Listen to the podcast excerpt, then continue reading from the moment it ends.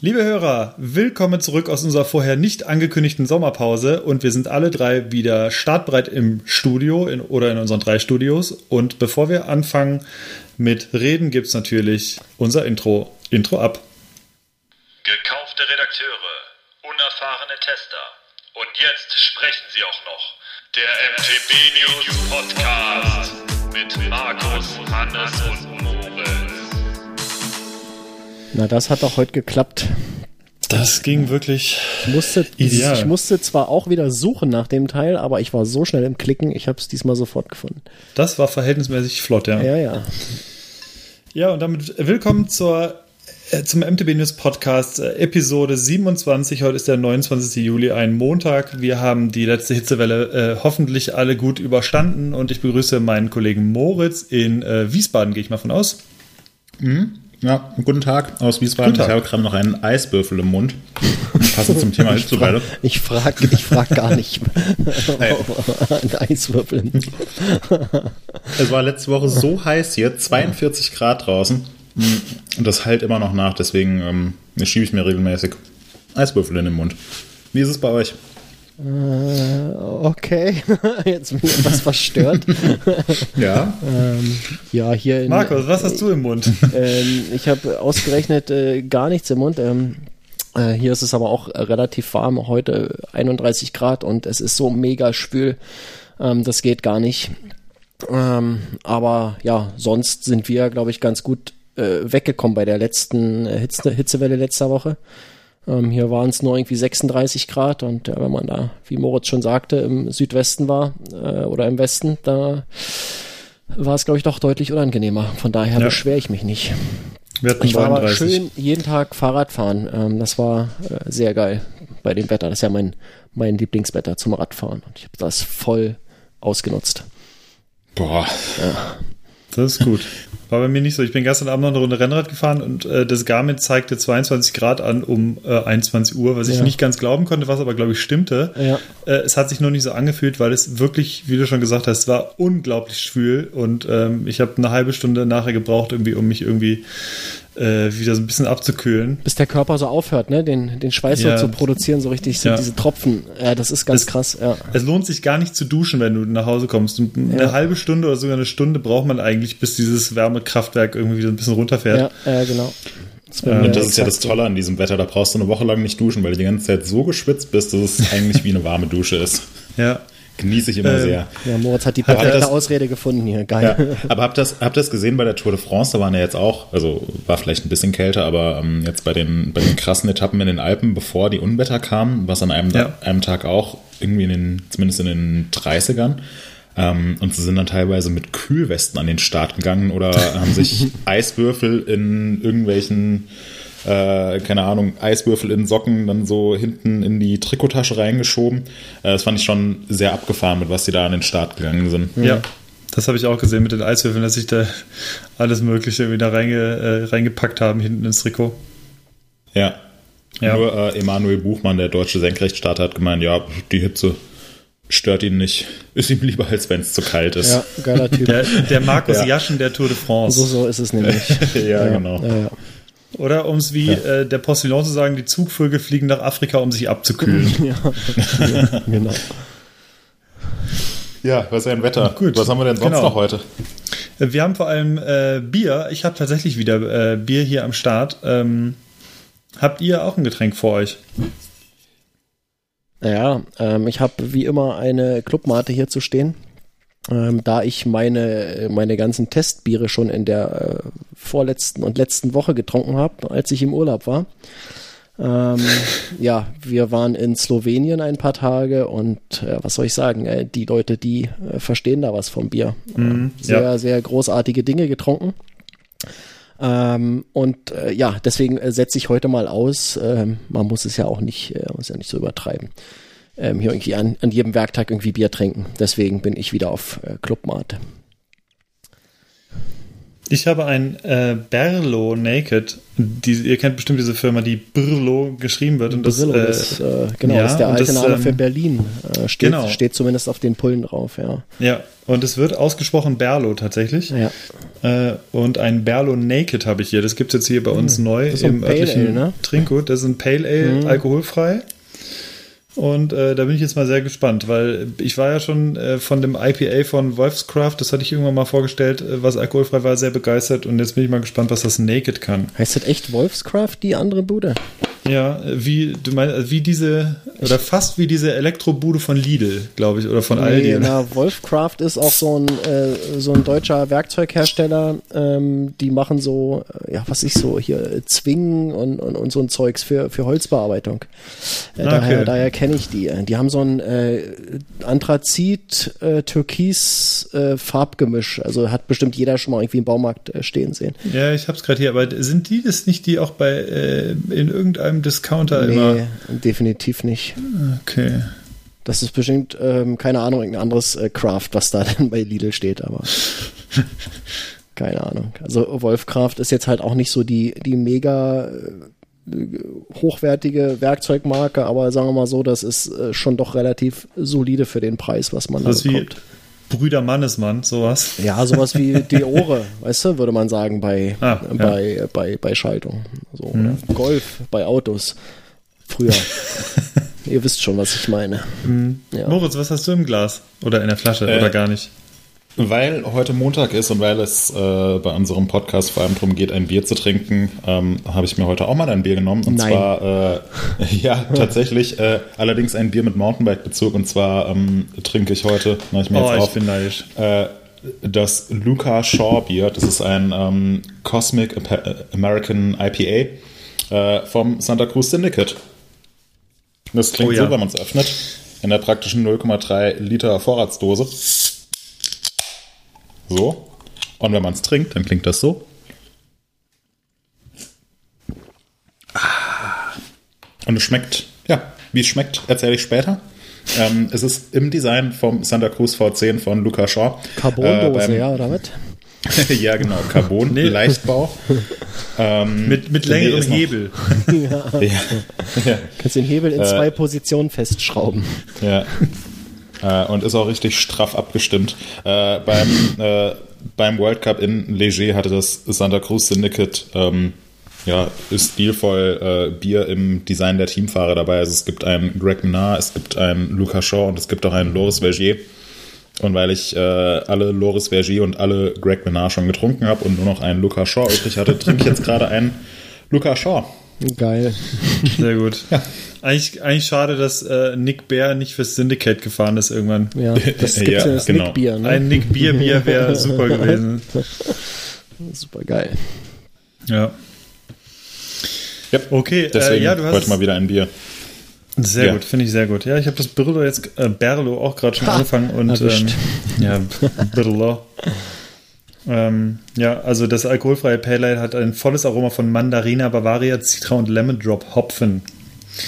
Ja, und ich werde auch sagen, wie es geschmeckt hat nachher.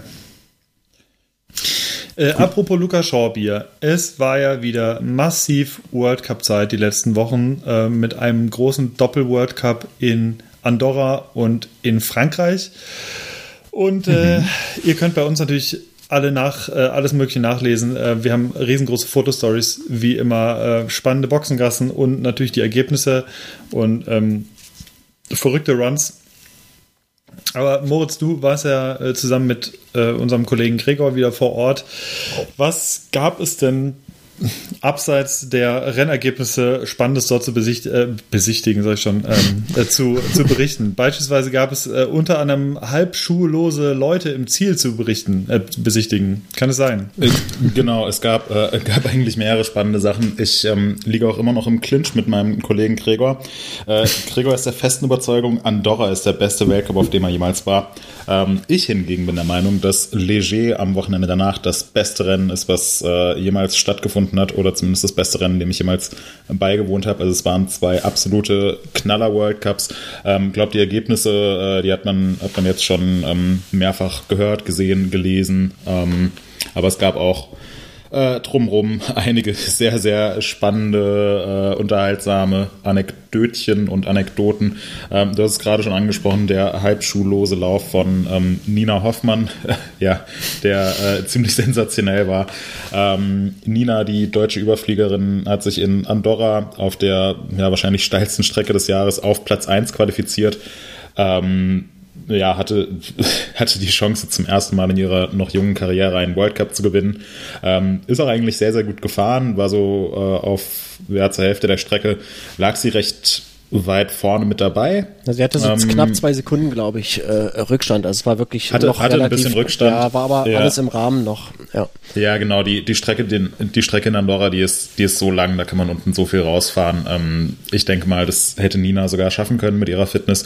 Ähm, aber auf jeden Fall kam sie in die erste Sektion rein und oh, musste schon irgendwie äh, fies ausklicken, hätte sich fast abgelegt, hat es gerade noch so gehalten. Ein paar Kurven später dasselbe Spiel und ähm, hat aber trotzdem, trotz dieser Fehler Zeit aufgeholt, bis sie dann tatsächlich eine Bodenprobe genommen hat. Und ähm, bei diesem Sturz äh, hat es ihr den Schuh ausgezogen, beziehungsweise der Schuh war noch am Klickpedal befestigt, aber leider nicht mal am Fuß befestigt. Und ähm, ja, was, was macht man, wenn man dann äh, die härteste, steilste Strecke beziehungsweise den steilsten Teil der steilsten Strecke des Jahres noch vor sich hat. Genau, man stellt sich einfach auf die andere Seite des Pedals im Socken und fährt dann äh, damit runter und wahrscheinlich auch schneller, als es viele andere äh, überhaupt schaffen würden.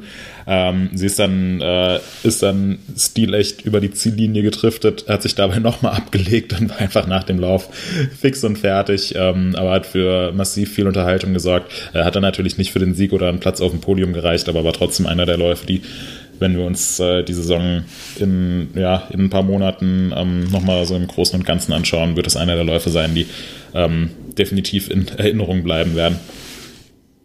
Ja, das äh, definitiv. Ach so, okay. Ja, ja, ich hatte das, äh, ich hatte ja an dem ähm, Wochenende die Ergebnisse bei uns äh, bei MTB News äh, gemacht, ähm, saß dann auch vor dem Red Bull äh, TV Stream ähm, und war natürlich auch äh, gespannt wie ein Flitzebogen. Und ähm, das war schon wirklich krass, als sie, als sie losfuhr. Ähm, da ist ja dann, ich glaube, die erste Kamera ähm, steht oben auf dem Startblock und äh, ja, guckt halt den Fahrerinnen und Fahrern hinterher. Und das war schon zu sehen, also wie aggressiv sie da losge, äh, losgestrampelt mhm. ist, das war einfach anders als die anderen. Das, äh, du hast es gemerkt, sie, sie will das reißen, sie will das gewinnen, äh, äh sie gibt da alles. Und ich glaube, das ist ihr dann vielleicht auch so ein bisschen zum Verhängnis geworden, dass sie da wirklich volles Risiko gegangen ist. Ähm, keine Ahnung, also sah es eben aus. Ich, ich kann es nicht einschätzen, ob es wirklich volles Risiko war, aber das, das, das macht auf jeden Fall den Eindruck. Und ähm, sehr bemerkenswert, ja. ähm, dass sie auch so wenig Zeit verloren hat nach diesem Sturz. Also das hat mich, äh, hat mich auch nochmal überrascht, ähm, dass mhm. sie doch relativ mhm. dicht äh, noch dran war. Ähm, da kamen doch einige äh, nachher rein, mit, die regulär gefahren sind. Also sie war da äh, schon doch sehr schnell unterwegs. Ja. Vor allen Dingen mit einem mit einem äh, mit einem blanken Fuß auf dem Pedal. Also das mag ich mir überhaupt nicht vorstellen. Ähm, das, das äh, keine Ahnung, wie sie das gemacht hat. Äh, äh, ohne dass ihr der, der Fuß äh, wochenlang äh, kaputt gewesen ist danach. Also großartiges Ding. Äh, ganz toll. Also ich, ich fand ja. auch, ich habe äh, ich hab wahnsinnig gehofft darauf, dass es jetzt halt richtig, äh, wirklich komplett der Knoten platzt und sie halt ganz nach oben fährt. Habe aber auch ähnlich wie du gedacht, Markus, boah, die ist aber unfassbar loose unterwegs. Und ähm, man, man kennt solche losen Läufe, die dann richtig gut gehen, wenn man jetzt beispielsweise äh, an, an Danny Hart und Chambry beispielsweise erinnert, damals, äh, oder andere. Es gab auch von äh, äh, Loic Bruni schon Läufe, wo du das ist ja unfassbar, wie er durchhämmert, mhm. oder wo es beispielsweise klappt, äh, ähm, genau ähm, ein Rennen später in Leger genauso ein ähnlichen Loserlauf war es äh, bei, den, bei den Herren von äh, Amaury Piron, mhm. wo du dachtest, das ist unfassbar. Der fährt gerade auf 110 Prozent, aber irgendwie passt es so gerade. Und ähm, das hat habe ich das gleiche Gefühl habe ich bei ähm, Nina auch gehabt und habe gemerkt, also wenn sie jetzt durch frei, sturzfrei durchkommt, dann holt sie auf jeden Fall Rang 1, aber der Grad ist sehr, sehr schmal. Mhm. Und äh, mhm. als man gemerkt hat, sie ist das erste Mal so ein bisschen weggerutscht, da habe ich dann Gefühl, oh, jetzt könnte es echt eng werden werden, weil jetzt weiß sie selber, das muss sie jetzt wieder reinholen irgendwie. Heißt, sie muss noch ein bisschen mehr draufpacken. Also das, das Gefühl hatte ich so ein bisschen. Mhm. Und dann ist sie echt ganz schön hart reingecrashed. Ja. Ich finde es immer schwierig zu sagen. Ähm, Markus, du hast eben gemeint, dass, dass sie vielleicht, also dass man ja doch angemerkt hat, dass sie, dass sie mit dem Messer zwischen den Zähnen oder bei 110 Prozent naja, gefahren ist oder halt, volles ich mein, Risiko. Es, es, sah so, es sieht aus. so aus. Ja, ja. Es, genau. Hm. Ähm, ich weiß ja, es eben nicht. Bin ich, bin, ich, bin, ich, bin ich voll und ganz bei dir. Ähm, Andererseits, wenn sie halt damit durchgekommen wäre und mit vier Sekunden Vorsprung ihren ersten World Cup gewonnen hätte, dann hätten natürlich jetzt alle gesagt, ja, hat sie, hat sie genau richtig gemacht. Ja, klar. Oder wenn sie irgendwie zurückhaltend und kontrolliert gefahren wäre, aber dann halt zwei Sekunden Rückstand auf Rachel Atherton gehabt hätte, hätte sie sich wahrscheinlich selbst am allermeisten geärgert und sich gedacht, ja, Mist, hätte ich da doch mal noch, noch einen Gang höher geschaltet. Ja. Ähm, ja, also ich, ich finde es immer schwierig zu beurteilen. Es gibt dann auch, ähm, wenn ich bei den Weltcups bin und mir so die letzten Fahrer parallel zum Fotografieren noch auf der großen Leinwand anschauen kann, wo man nochmal eine, eine ganze Ecke mehr von den Läufen sieht und auch die Reaktionen vom Publikum und von den anderen Fahrern mitbekommt. Es gibt da, es gibt manche Fahrer, die, da denkst du schon in der ersten Kurve, oh Gott, der, der legt sich gleich ab. Ähm, Danny Hart ist ein, ist ein Kandidat dafür. Also der, der sieht immer so aus, als ob er, als ob er völlig mhm. überm Limit fährt. Ähm, aber es ist letzten Endes auch so ein Stück weit sein Fahrstil. Bei Laurie Greenland ist es genauso und ähm, ich finde so das komplette Gegenteil ist Loic Bruni, der auch in Andorra wie auf Schienen darunter ist. Zwar im untersten Teil nicht der schnellste Fahrer war, aber der immer so unfassbar kontrolliert aussieht.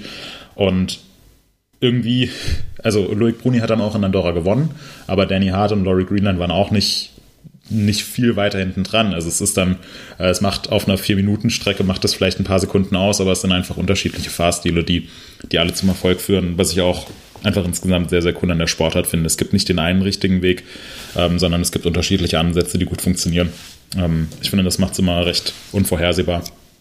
Aber ja, ähm, Nina, ich, ich denke eigentlich auch, wenn sie es, äh, wenn sie den Lauf bis nach unten ins Ziel gebracht hätte, dann wäre es zumindest gut möglich gewesen, dass sie das Ding gewinnt. Ähm, zumal Tracy Hanna in ihrem Finallauf gestürzt ist und Rachel Atherton ähm, ehrlicherweise auch nicht das allerstärkste Rennen gefahren ist. Sie hat es zwar gewonnen, aber ich glaube, an dem Tag wäre Rachel Atherton durchaus schlagbar gewesen.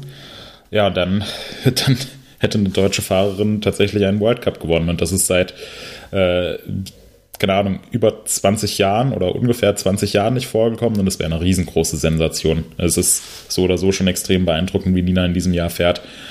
Ähm, ja, ob es für sie so gut gewesen wäre, wenn sie äh, direkt einen World Cup gewonnen hätte. Es ist ja jetzt die erste Saison, wo sie tatsächlich ja. so weit vorne mitfährt ja. und um den Sieg mitfährt.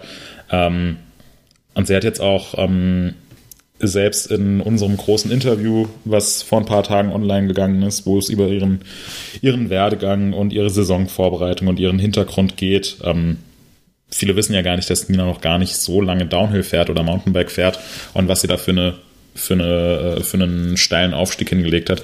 Sie hat selbst gesagt, nach Andorra sind viele Leute zu ihr gekommen oder auch nach, nach Leogang, wo sie Zweite geworden ist und haben gemeint, ja Mensch, wärst du nur ein bisschen schneller noch gefahren, dann hättest du das Ding jetzt gewonnen. Stell dir mal vor, wie, wie geil das gewesen wäre. Und sie hat gesagt, ja, nee, vielleicht wäre es auch nicht so toll gewesen, jetzt direkt schon einen World Cup zu gewinnen, weil das ist was aus ihrer Sicht, wo man drauf hinarbeiten sollte. Ja. Ähm, und wenn sie es dann ja direkt schon im dritten Rennen des Jahres schafft, ähm, ohne, ja, ohne jetzt auch mal zwischendurch ein paar äh, Rückschläge einstecken zu müssen. Das gehört ja alles zur, zur Entwicklung dazu ähm, dann hätte sie es vielleicht auch ein bisschen ja, als, als komisch empfunden oder sich vielleicht nicht ganz so sehr drüber gefreut.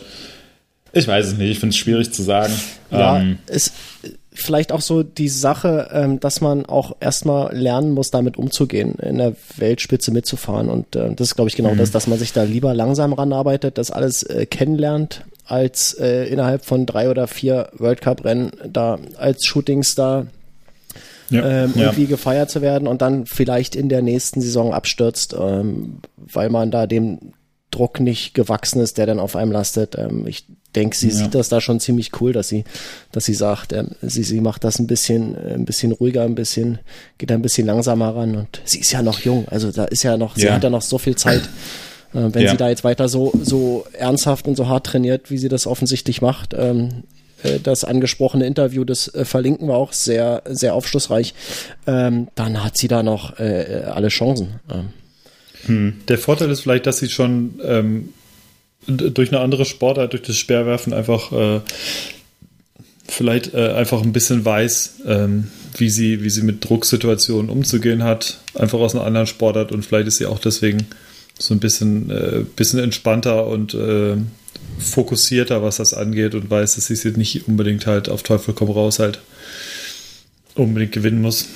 Hm. Ja, ja sie, sie kann einfach total locker und unbekümmert an den Start gehen. Ähm, sie hat eigentlich jetzt schon ihre Ziele für die Saison mehr als erreicht. Also nicht nur erreicht, sondern übertroffen. Ich glaube, sie wollte, sie hat sich so ausgemalt, vielleicht schafft sie es dieses Jahr mal aufs Podium. Das hat sie direkt ja, im zweiten Rennen geschafft. das dritte Rennen hätte sie fast gewonnen. Und ähm, statt sich jetzt selbst unter Druck zu setzen, dass es doch jetzt auch mal für einen Sieg reichen muss, glaube ich, geht sie eher an die Sache ran. Ja, ich habe alles erreicht, was ich erreichen wollte dieses Jahr ich habe super viel Spaß dabei. Ähm, es ja. läuft gerade sensationell gut für mich. Also versuche ich das zu genießen und mache mir keinen Druck, sondern ja, sondern genieße es einfach. Und ich genau. glaube, das ist jetzt genau der richtige Ansatz. Ähm, es gibt halt auch Gegenbeispiele. Ähm, eine Morgane Schar zum Beispiel hat vor, ich glaube 2012, als die Weltmeisterschaft mhm. in Leogang war, hat sie, er hat ziemlich überraschend den Weltmeistertitel bei den Frauen gewonnen. Oder Miranda Miller vor, ähm, vor zwei Jahren oder vor drei Jahren die Weltmeisterschaft in Australien, wo, wo sie auch relativ überraschend gewonnen hat und von den Stürzen von anderen Fahrerinnen profitiert hat. Oder Alexandre Fayol, der in Lourdes den Weltcup in 2016 gewonnen hat. Ähm, da heißt es dann immer, also hat, hat profitiert vom Wetterumsprung, ist super gefahren, aber hatte auch einfach Glück dass es danach angefangen hat, heftig zu regnen. Und dann heißt es halt immer bei solchen Fahrern, ja, der World Cup-Sieger von 2016 oder die Weltmeisterin von 2012 oder die Weltmeisterin von 2017 oder 2016. Man wird halt immer mit dem Maximum, was man jemals erreicht hat, verglichen. Und ja. wenn Nina jetzt den Weltcup in Andorra oder in Leogang gewonnen hätte, dann, dann würde bei jeder Red Bull-Übertragung Rob Warner sagen, ja, hier Nina Hoffmann, die World Cup-Siegerin aus Andorra. Ja. Und dann entsteht eben ein anderer Druck. Dann wird nicht gesagt, boah, toll, dass du jetzt hier in Leger Fünfte geworden bist mit einem, mit einem sicheren, äh, bedachten Lauf, sondern dann würde gesagt werden, ja, du bist zwar Fünfte geworden und aufs Podium gefahren, aber du bist ja letzte Woche Erste geworden. Und wir erwarten jetzt auch von dir, dass du jeden Weltcup gewinnst. Hm. Ähm, das, ja, von daher denke ich, dass es Nina gerade genau so richtig macht. ein bisschen an ähm, die, wie hieß sie denn, äh, Manon Carpenter, äh, die ist, glaube ich, 2014, 2015, äh, hat sie ja, ja. auch äh, abgeräumt den World Cup und danach mhm. war auch irgendwie bei ihr, als ob sie in so ein Loch gefallen ist und äh, konnte nie wieder äh, da anknüpfen und hat, glaube ich, jetzt auch aufgehört mit dem Sport. Äh, weiß nicht, ob sie jetzt Zumindest, überhaupt noch, Downhill aber Downhill, Downhill macht sie nicht mehr, ne? Da ist sie. Nee, sie fährt fährt keine Downhill World Cups mehr, ja. was, was sehr, sehr schade ist. Ähm, aber ja, sie, ich glaube, sie hatte auch einfach keine Lust mehr auf den, auf den Druck, auf die Anspannung. Ja. Ähm, das war einfach eine super schwierige Situation für sie. Ich habe sie ähm, äh, in der Saison mehrfach erlebt. Es war, war eine ganz komische Atmosphäre. Sie ist, ist zwar äh, mehrfach Dritte geworden, aber war doch ein ganzes Stück hinten dran. Hm. Ähm, und ja, das hat, hat einfach total an ihr genagt, wenn sie weiß, sie ist Weltmeisterin und World Cup Gesamt, Gesamtsiegerin geworden, aber sie schafft es nicht nach vorne zu fahren. Mhm. Ist dann auch nicht die allerleichteste, allerleichteste genau, Situation. Genau. Ja, das ist eben genau dieser, dieser Druck, der dann auf einem lastet. Der, der, der muss ja nicht mal irgendwie explizit äh, äh, genannt werden, aber es ist äh, von außen, es, man merkt, glaube ich, dass, dass da so eine Erwartungshaltung äh, irgendwie vorherrscht und ähm, das ist, glaube ich, echt nicht leicht damit umzugehen, egal wer man ist und, und wie abgebrüht man ist und ähm, Genau, daher ist das, ist das geil, dass, dass Nina Hoffmann so ganz äh, explizit sagt, irgendwie sie macht das, äh, sie macht das, weil es Spaß macht. Und äh, ich glaube, in dieser Saison hat sie auch noch den großen Vorteil, dass, dass äh, sie nicht äh, die Sponsoren im Nacken hat, äh, die ihr da irgendwie auch äh, indirekt und direkt Druck machen, dass sie da auch nochmal so ein, ein Freiheitsgrad mehr hat im Vergleich zu, zu anderen Sportlerinnen. Mhm. Ähm, das, ja. ja. Wer, wer mir übrigens noch eingefallen ist, äh, eine Person, die auch, äh, die nämlich 2012 Juniorinnen-Weltmeisterin geworden ist, zwar Holly Faniak. Die war in der Zeit, also vor äh, sieben, sieben Jahren ungefähr, vielleicht auch noch vor sechs Jahren, war die unglaublich gehypt, hat ein Riesenporträt auf Pinkbike bekommen, hat, äh, äh, ist eine Kanadierin und äh, die hat ziemlich überlegen vor einer gewissen Tani Seagrave, ähm, nämlich 2012 den äh, Weltmeistertitel bei den Juniorinnen geholt. Von der habe ich auch seitdem genau nichts mehr gehört. Mhm. Ähm, ja. Fand ich auch sehr interessant irgendwie. Äh, hast du eine Ahnung, Moritz, was mit der war? Äh, oder fuhr die, ne, fährt die noch? Macht die irgendwas? Hm. Ich habe seitdem wirklich keine Ahnung. Also ich, nee, ist äh, ja lustig, dass du es ansprichst, weil mir war der Name früher natürlich ein Begriff ähm, und mittlerweile gar nicht mehr. Also ja. habe ich jetzt ungelogen seit fünf Jahren nicht mehr gehört. Ja. Ähm, nee, keine Ahnung. Äh, witzig ja. übrigens, ich habe ich hab mir jetzt gerade die Tabellennummer ähm, hier aufgeschlagen da. Äh, nur noch bevor wir jetzt das ähm, abschließen, bei den Junioren gibt es ganz interessante äh, Personalien, die dort oben stehen. Es ist ganz witzig, was mit denen aktuell nämlich ist. Und zwar Platz 1, äh, Luc Bruni. Äh, auf Rang 2 ist ein sogenannter äh, Richard Root Jr. gefahren, womit wahrscheinlich Richie Root gemeint ist. äh, auf Platz 3 Connor Fearon, dann Noel Niederberger, Jack Moyer. Auf 8 Phil Atwell, also äh, und auf 10 Barbara Warren. Also äh, mhm. super viele Fahrer bei den Junioren vor sieben Jahren, die mittlerweile äh, extreme Top-Fahrer geworden sind. Das fand ja. ich auch krass, wie viele gerade aus diesen Top 10 jetzt beispielsweise bei den Herren richtig, richtig schnell sind. Ja, Genau, das ist nämlich auch noch so ein Ding, was ich ansprechen wollte, ähm, von den World Cups in Andorra und Leger, ähm, wen man auch auf jeden Fall auf dem Schirm haben sollte oder wo wir in fünf Jahren sagen können, oh, wir haben es damals schon gesagt, ähm, Thibaut Prela, ähm, der äh, Juniorenfahrer für Commensal, der fährt dieses Jahr bei den Junioren die Konkurrenz in Grund und Boden. Mhm. Ich weiß noch, vor zwei Jahren, als Finn Isles dann in die Elite aufgestiegen ist, hat man so gesagt, ja, bei Finn Isles dauert es nicht mehr lang, bis der, bis der da komplett dominiert, ähm, was jetzt noch nicht der Fall ist. Ähm, und man hat auch gesagt, ja, jetzt wo Finn Isles nicht mehr Junioren fährt, ähm, werden die Junioren langweilig. Also Finn Eils wurde damals in etwa so gehypt, wie es jetzt Wally Höll bei den Juniorinnen ist. Mhm. Und dann kam aber direkt danach Thibaut Prela, der aus meiner Sicht noch eine ganze Ecke weiter in seiner fahrerischen Entwicklung ist. Der fährt eine unfassbar gute Saison. Der wäre in ähm, Leger mit seiner Quali-Zeit, glaube ich, in die Top 10 bei der Elite gefahren. Der war in äh, Andorra, hat er sich im Finale ziemlich hart abgelegt im unteren Teil, aber war bis dahin ähm, wäre er mit seiner Zeit in der Elite Dritter geworden. er ist jetzt bei den, bei den französischen Meisterschaften ähm, und wir wissen ja, wie stark die Franzosen sind. Also da hast du in den Top 20 bei einem Weltcup hast du zehn Franzosen. Äh, da gibt es ja noch deutlich mehr Fahrer als ja, Pierron und Louis Bruni und Loris Berger. Das ist so krass. Ja. Sieben von Der 16 waren es beim letzten World Cup. Ja, die Hälfte ja. einfach. Wahnsinn. Ähm, er hat jetzt einfach als Juniorenfahrer die französische Meisterschaft gewonnen. Er hat die schnellste Zeit des Tages hingelegt ähm, vor äh, Remy Thirion und Thomas Estac und so weiter. Ähm, Bruni und Vergier sind nicht mitgefahren und Pierron, aber ansonsten hat er alle Fahrer versägt im Alter von 18 oder 19 Jahren. Also es ist, der, ist ganz klar der nächste Superstar, der, ähm, der nächstes Jahr in der Elite mitfahren wird und der wird ganz weit vorne mitfahren. Also da können wir uns jetzt schon mal drauf freuen. Das ist unfassbar, was äh, der junge Mann für eine, für eine Saison fährt und wie er generell Fahrrad fährt. Ja. Aber merkst, merkst du was, Moritz, ähm, äh, wie der Druck von draußen entsteht, ne? Also ähm, du hast hier gerade die Ansage gemacht ähm, und äh, er muss schlussendlich nächste Saison liefern, sonst, sonst sind wir alle enttäuscht. Ähm, das ist, ja, naja, ich, ich glaube jetzt nicht, ich glaube jetzt nicht, dass er liefern muss, weil hier irgend so ein äh, irgend so ein Typ in einem deutschen Podcast sagt, nee, dass der mal der nächste große ja, Superstar ja, wird. Das ist aber, ja, aber, ja nicht nur du, aber das, ja genau, das, das, das, sagen halt auch tausend andere Leute, genau, die jetzt. Genau, ja. und das spürt er. Ja. Ähm. Mhm. Aber es spürt auch jetzt also, soll er also liefern, der Typ, ey. Lieber Thibaut, wenn du nächstes Jahr nicht Weltmeister wirst, dann. Komm mal dann. ja. ja. Und ähm, so. noch die äh, die dritte Sache vom World Cup, bevor wir das Thema abschließen. Ich habe ja eben schon gesagt, ich äh, streite mit meinem Kollegen Gregor immer noch, welcher Weltcup jetzt besser war. Ah, der in Andorra. Da wollte ich nochmal fragen, genau. Äh, interessant, ja. ja. Also Andorra war, war fahrtechnisch einfach sensationell. Es war, es war unfassbar. Ähm, Im ersten Trainingslauf oder im zweiten Trainingslauf sind die ganzen Fahrer schon gefühlt den Rennspeed aus dem letzten Jahr zu sehen. Es war, war unglaublich ähm, zuzuschauen. Ähm, aber in Leger auf einer komplett anderen Strecke mit ultraschnellen Wiesenkurven ähm, und auf sehr staubigem Boden äh, fand ich, war nochmal ein packenderer Weltcup, weil die Franzosen generell sehr, sehr, sehr rennverrückt sind. Ähm, es war außerdem der, äh, das Wochenende vom Nationalfeiertag.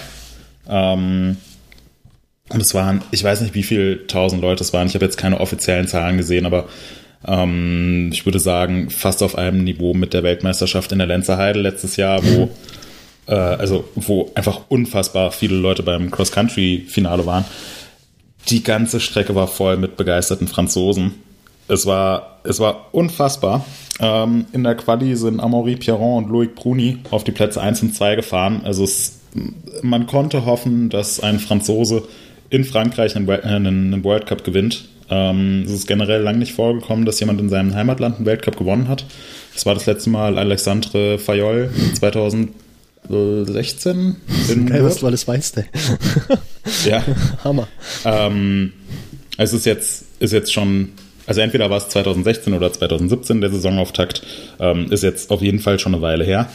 Ähm, naja, und dann kam Loic Bruni als vorletzter Fahrer auf die Strecke und ist tatsächlich auf Platz 1 gefahren und man wusste schon, boah, geil, es gewinnt jetzt ein Franzose in Frankreich und der Einzige, der Loic Bruni noch aus dem Hotseat verdrängen kann, ist Amaury Pierron und Amaury Pierron hat einen Rennlauf da in den Boden gezaubert, wo mir jetzt immer noch, wenn ich mir die GoPro-Aufnahme äh, anschaue, fällt mir erst die Kinnlade auf den Tisch. Dann denke ich mir, scheiße, ey, bitte halt das irgendwie, bitte rutsch jetzt nicht noch irgendwie doof in der Kurve weg. Hm. Und ich habe das Ding mittlerweile schon 15 Mal gesehen. Ich weiß ganz genau, der Typ hat das Rennen gewonnen, der fährt jetzt überlegen ins Ziel, der rutscht nicht blöd in irgendeiner Kurve weg, der verschaltet sich nicht, der hat keinen Defekt, der gewinnt das Rennen und trotzdem sitze ich jedes Mal davor mit einer Gänsehaut und denke mir, oh, bitte bring das irgendwie ins Ziel. Und er hat es ins Ziel gebracht. Es war so ein unfassbar krasser Rennlauf mit so vielen Momenten kurz vorm Sturz ähm, und wie dann einfach im Ziel alle ausgerastet sind, alle Fahrer sind auf ihn zugestürmt. Er wurde wirklich auf Händen ähm, durch, die, durch das Zuschauermeer getragen. Es war, war unfassbar. Ähm, von daher bin ich der Meinung, Leger war äh, der, der beste Weltcup, zumindest in diesem Jahr. Ähm, online wurde wieder recht viel rumgemeckert und rumgehatet, so von wegen, oh ja, die Strecke, die sieht langweilig aus und der Sprung, der sieht klein aus und überhaupt, da könnte ich ja sowieso genauso schnell runterfahren. Ähm, ja, und wenn man es dann mal äh, vor Ort gesehen hat, ähm, dann, dann merkt man erst, was da für Leistungen gebracht werden. Also ich fand Leger einfach sensationell. Ähm, und jetzt geht's nächstes Wochenende direkt schon weiter mit dem World Cup in Val di Sole, ähm, auf der ja, von Andorra sagt man, es ist die steilste Strecke des Jahres, weil die Sohle ist die äh, heftigste. Die heftigste ähm, auf die Fresse Strecke, wenn man das hier also sagen wenn darf. Auf, ähm, wenn man auf blaue Strecken, äh, blaue, äh, blaue, äh, wenn man auf blaue äh, Blutergüsse steht, dann sollte man auf Val d'Isole fahren, glaube ich. Ja. Wer sich wundert, wieso, wer sich wundert, wieso alle, alle Bikeparks immer mehr in äh, Flowtrails verwandelt werden, der Grund liegt darin, dass ähm, alle Bikeparkbauer nach Val di Sole abgezogen wurden, um da einfach die heftigsten Sachen reinzubauen. Mhm. Also es ist wirklich, äh, ja, da äh, in Val di Sole möchte ich weder ein Fahrer sein, noch möchte ich ein Rahmen sein, noch möchte ich ein Laufrad sein. Geil. Äh, so, kurzes Bierbreak. Ich mache äh, ein neues Bier auf und zwar ein Gösser Naturradler alkoholfrei. Das habe ich noch nie getrunken in alkoholfrei. Deswegen trinke ich das jetzt.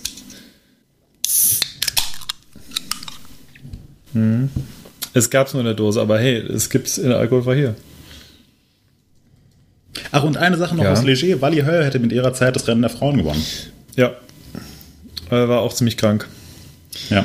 Und Rachel Atherton hat sich die Achillessehne gerissen. Oh ja, das war oh. ein ganz finsteres Ding. Ne? Mhm. Für sie ist das gelaufen in diesem Jahr. Da passiert nichts mehr. Ja, für sie ist das in diesem Jahr definitiv gelaufen. Ich ja, denn sie kann nicht mehr laufen dann. ja. Ja, sorry. oh, ich habe ein bisschen gebraucht der jetzt bei der Hitze. der Woche. ja. Oh. Nee, also für sie ist die Saison definitiv vorbei, hat sie auch schon gesagt. Ähm, die OP ist wohl gut verlaufen, aber so ein Achillessehnenriss ist schon eine ziemlich miese Verletzung. Ähm, ich habe kurz danach eine Studie gelesen aus dem, aus dem US-Sport, also Eishockey, Baseball, Football und äh, Basketball ähm, wo rauskam, dass etwas mehr als 30 Prozent der Profisportler durch diese Verletzung ihre Karriere beenden müssen. Oh. Was äh, ja, was, was dann doch eine recht, äh, ein recht hoher Anteil ist. Und es geht eben um Profisportler, die perfekt trainiert sind. Mountainbiken hat sicherlich andere Beanspruchungen und Belastungen ähm, an den Körper. Ähm, ist vielleicht ein bisschen schonender für, für die Füße.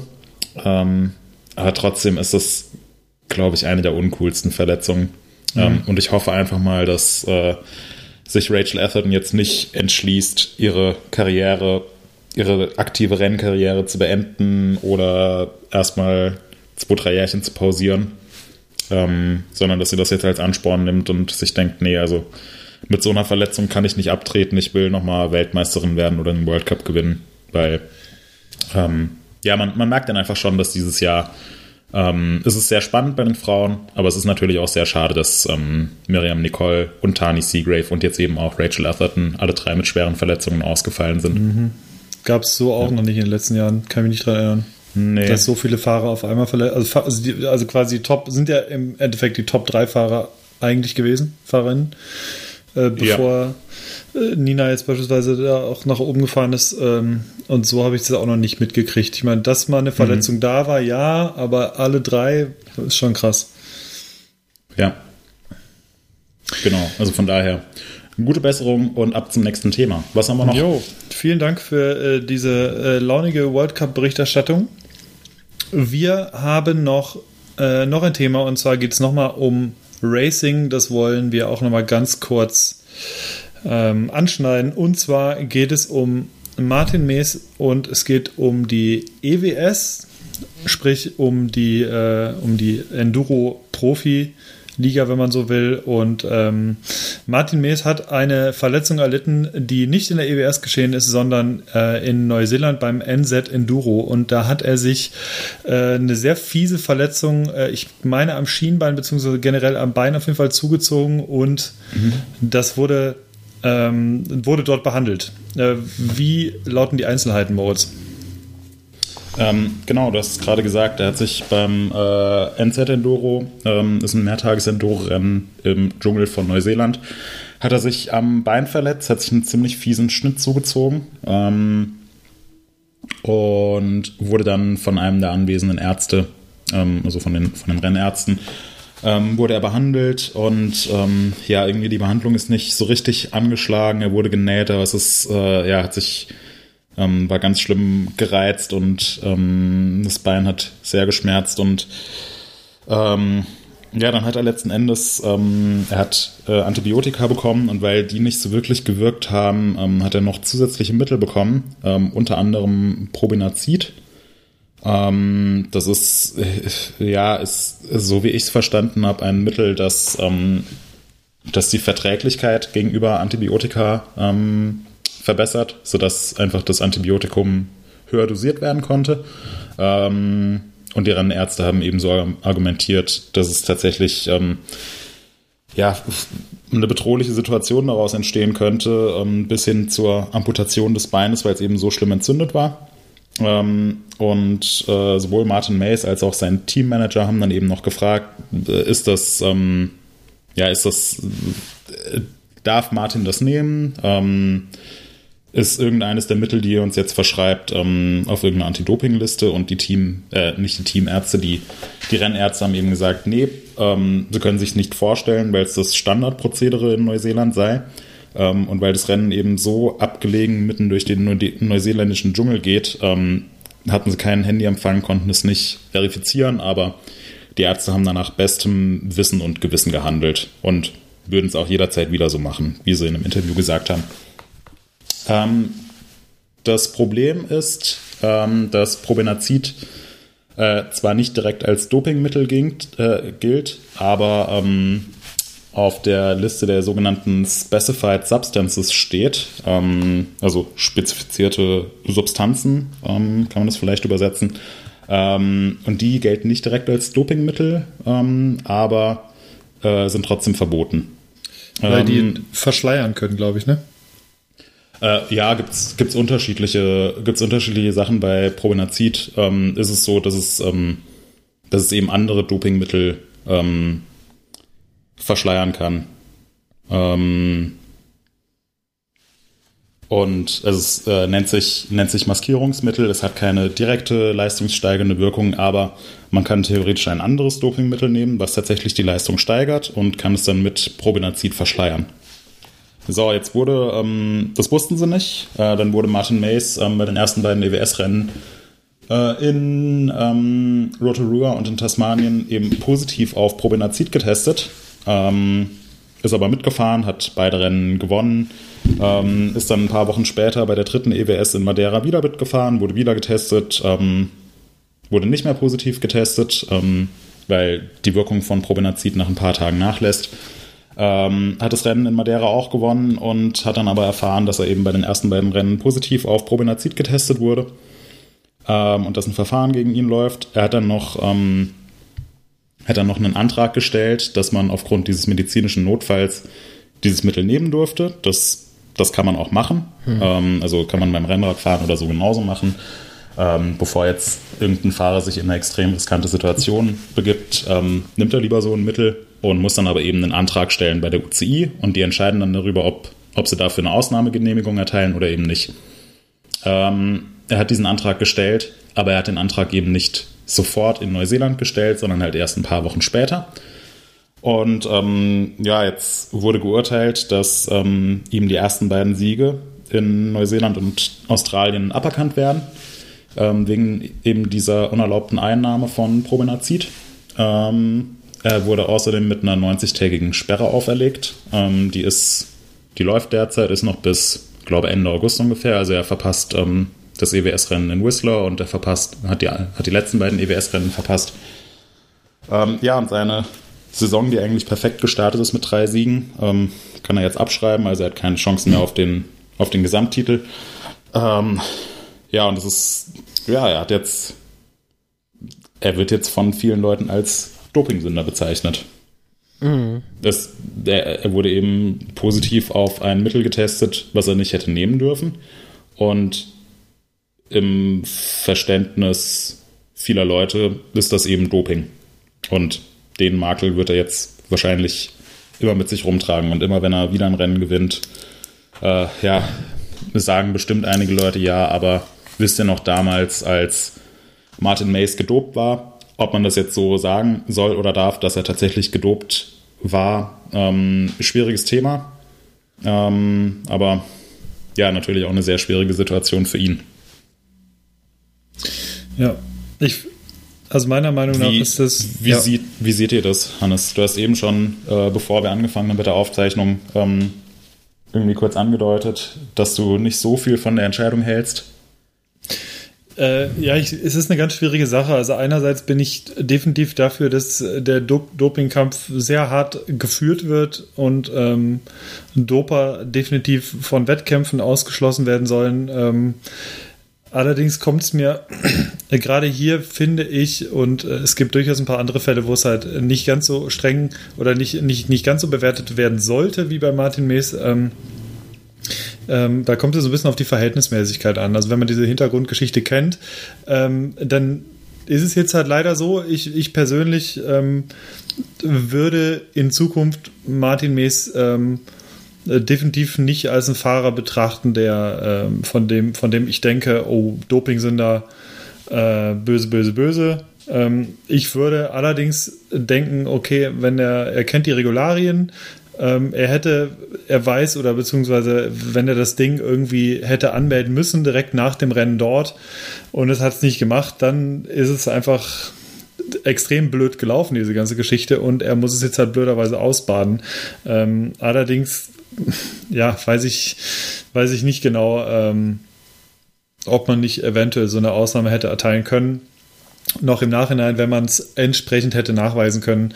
Hier, guck mal, also ich sag mal, in EWS-Rennen gewinnst du jetzt nicht nur, oder drei EWS-Rennen in Folge gewinnst du nicht nur ähm, äh, nur weil du, äh, jetzt gehen wir mal davon aus, er hat das Doping zur Verschleierung genommen äh, und er hätte irgendwas, eine andere krasse Substanz genommen. Ähm, er hätte die Dinger, äh, denke ich, auch ohne eine gewisse Substanz genommen, wenn er denn eine genommen hätte. Also es ist, äh, also auf jeden Fall finde ich, finde ich es eine schwierige Situation zu bewerten. Ähm, es ist natürlich extrem schade für ihn, aber trotzdem hat es für mich nicht die gleiche äh, Qualität in der Diskussion, wie es äh, beispielsweise bei Richie Root jetzt wäre. Also das äh, finde ich bei Richie finde ich weitaus schleierhafter die ganze Geschichte, während das bei Martin Mees für mich ähm, doch eine ziemlich auf den ersten Blick erstmal eine ziemlich klare Sache ist. Ja. Äh, wobei bei Richie Root und Jared Graves es ja eben auch so ist, dass sie kein Dopingmittel genommen haben, sondern auch nur äh, eine spezifizierte Substanz bei ihnen nachge nachgewiesen wurde. Und sie deswegen eben auch nur eine relativ geringe Strafe bekommen haben. Ja. Aber an aber sich, an sich sehe ich das. Also ich finde, Martin Mays geht insgesamt sehr cool mit der Sache um. Ähm, er hat direkt mit einer französischen Website ein großes Interview gegeben. Er hat ähm, alle Dokumente offengelegt. Ähm, der behandelnde Arzt hat ein Statement veröffentlicht. Er war auch bei der bei den EWS-Rennen, bei denen er gesperrt war, war als Zuschauer und hat angekündigt, irgendjemand, äh, also jeder, der irgendwie Fragen dazu hat, ähm, da wird er sich komplett offen äußern. Ähm, er macht es auf eine sehr sympathische Art und Weise. Ähm, trotzdem finde ich, muss man festhalten, ähm, der Antrag, den sie gestellt haben, der wurde eben deutlich zu spät gestellt. Mhm, ähm, klar. Es ist total plausibel. Die UCI hat in ihrer äh, Urteilsbegründung eben auch gesagt, ja, so, so können das voll und ganz nachvollziehen. Also sie, sie glauben ihm sozusagen. Ähm, aber trotzdem bekommt er eben eine Strafe, und zwar die, die Mindeststrafe. Eine geringere Strafe wäre nicht möglich, aber er bekommt eben die Mindeststrafe, weil der Antrag zu spät gestellt wurde. Ähm, und das, sind halt das kann ich total nachvollziehen. Es sind Ja. die Regeln und die Regeln äh, ist mir auch egal, ob die für, also ob da jetzt Martin Mays sich rechtfertigen muss oder Lance Armstrong oder der Dieter, der hier irgendein äh, Jedermann-Radrennen mitfahren will. Ähm, die Regeln sollten für alle Fahrer identisch sein. Im Rennradbereich ist es wohl so, dass diese Ausnahmeanträge dann äh, eher so basierend auf der Popularität verteilt werden, so von dem, was ich mitbekommen habe, was ich persönlich ziemlich bescheuert finde.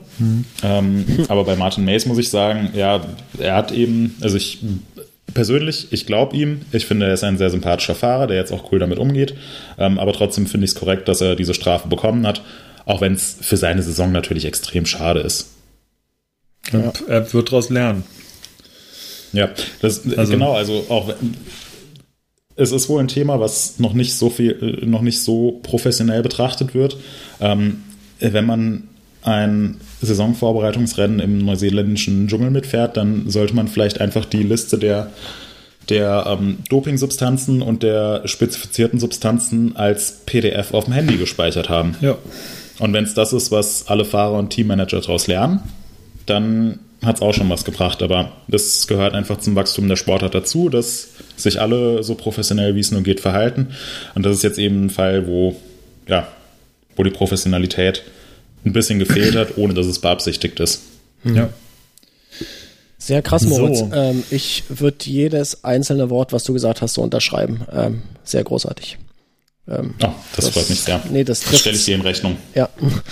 Äh, Hast das, glaube ich, äh, genauso erzählt, ähm, wie ich es nicht hätte, wie ich meine Gedanken nicht hätte formulieren können. Äh, danke dafür. Bitte. okay, ähm, sollen wir uns noch über freudigere Themen unterhalten? Haben wir denn noch was? Ja, wir sind da Haben sehr racelastig gewesen bisher. Und Ja. ähm, wir sind an unsere Leser, wir sind äh, vor. pass auf, auf den Übergang bin ich jetzt gespannt. So, wir sind sehr racelastig gewesen und äh, wir werden von der Racelastigkeit etwas äh, zur Firmenlastigkeit jetzt getrieben. Ach, und das, ähm, das Thema. Ich dachte, es Ah. kommt noch was anderes. Ich dachte, Ach, bitte. Jetzt schon alles gut. sorry. Firmenlastig, ja, sorry. Ich hab's verpeilt. Mhm. ich habe schon gedacht, ähm, ja, ähm, 32,3 Grad Celsius hier im Büro. Ja, ja, genau. Äh, genau. Und wir sind unsere Artikel noch mal ein bisschen durchgegangen und äh, wir haben, wir besichtigen ja regelmäßig ähm, bestimmte Firmen und zwar kleinere, größere Firmen. Äh, und das Ganze nennen wir Hausbesuch. Und wir wollen die kommenden Podcasts ein bisschen ähm, zum Anlass nehmen, äh, über kleinere Anekdoten von unseren besuchten äh, oder von den besuchten Firmen so ein bisschen dazu erzählen. Und ähm, wollen damit heute mal starten.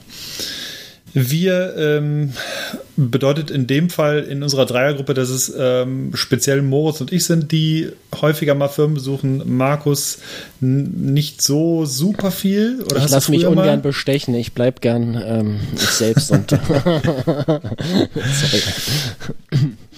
ja, ähm, äh, genau. Wir sind ähm, unter anderem äh, auf der ganzen, also immer wenn wir irgendwo sind, dann versuchen wir irgendwelche Firmenbesuche auch äh, noch quasi mitzunehmen. Und Moritz, dein letzter Hausbesuch, der ist jetzt schon einige Monate her. Aber äh, also wir versuchen jetzt einfach mal so die ersten beiden zu nehmen oder die, die, die letzten von uns, äh, die unterschiedlicher eigentlich sein könnten. Ähm, du warst bei Tune. Tune ist ein sehr, sehr bekannter ähm, langjähriger ähm, Hersteller von, von äh, Komponenten, von Narben, generell Laufrädern, Vorbauten und sonstigen Teilen. Hauptsache, sie sind sehr, sehr leicht, aber trotzdem haltbar. Genau.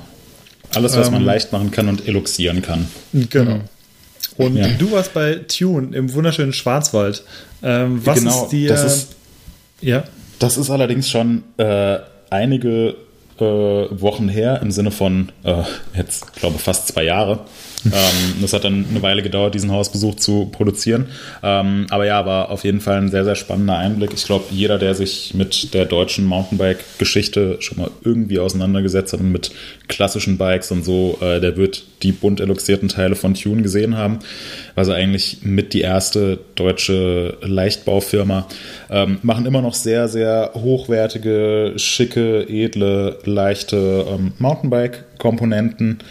Ähm, das ist eben schon gesagt. Äh, Narben, ähm, Sattelklemmen, Sattelstützen, ähm, das, ja, alle möglichen Sachen, Kurbeln auch. Headkappen. Äh, ja, Lenker. Sättel also, allerdings. Ähm, ja, ist, äh, ist sehr breit gefächert. Ähm, alles mit dem Credo, es muss leicht und ähm, gleichzeitig haltbar sein. Ähm, ja, und bei Tune äh, in der Nähe von Freiburg im Schwarzwald haben wir uns angeschaut, ähm, wie eine Narbe entsteht. Ähm, ja, wie im Prinzip aus einem, ja, aus einem fünf Meter langen Metallstab dann letzten Endes eine ja, federleichte Vorder- oder Hinterradnarbe gefräst wird und eloxiert wird und zu einem Laufrad zusammengespeichert äh, gespeichert wird und so weiter. Gespeichelt. Ähm, äh, gespeichert, wollte ich sagen. ja. Nee, äh, war, war sehr, sehr interessant. Auch so die ganze Firmenhistorie, äh, unter anderem mit einem, äh, mit einem Klapprad mit Raketenantrieb, das verwendet wurde, äh, um in Freiburg ein Rennen, ähm, ein Uphill-Rennen mitzufahren. Ähm, und die Sattelklemmen von Tune sind schon im Weltall zum Einsatz gekommen ähm, und so weiter. Also ist eine, ist eine sehr spannende Firma, da lohnt sich der Einblick. Was war dein ähm, Highlight? Mein Highlight, ähm, ich glaube, mein Highlight war das, äh, das kleine Klapprad mit Raketenantrieb. Das war.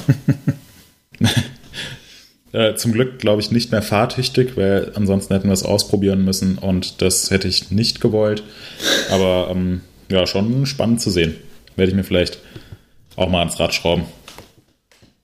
Das erste sinnvolle E-Bike der Welt. Ja, der komplette Gegensatz steht in, in Kalifornien und zwar in Morgan Hill. Das ist ganz grob zwischen San Francisco und ähm, Monterey. Also ungefähr, ich würde sagen, 100, 110 Kilometer von San Francisco ähm, südwestlich. Und ähm, das ist, ähm, da ist Specialized. Und Specialized ist ähm, eine unweit größere Firma und als ich das letzte oder das, äh, das, das erste Mal dort war, das war vor ähm, etwas über einem Jahr, da sind wir im Rahmen einer äh, Einladung da, da war im Prinzip Tag der offenen Tür, ähm, sind wir dorthin gegangen, vor, hingefahren vor dem Sea Otter Festival. Und zwar sind wir vom Flieger in den Mietwagen direkt nach Morgan Hill gefahren. Das war ein relativ anstrengender Tag, weil wir den, ähm, äh, diese Sache am gleichen Tag noch gemacht haben. Äh, nachdem wir dorthin geflogen sind. Und ähm, ja, Specialized ist wirklich äh, gigantisch groß, diese ganze Geschichte.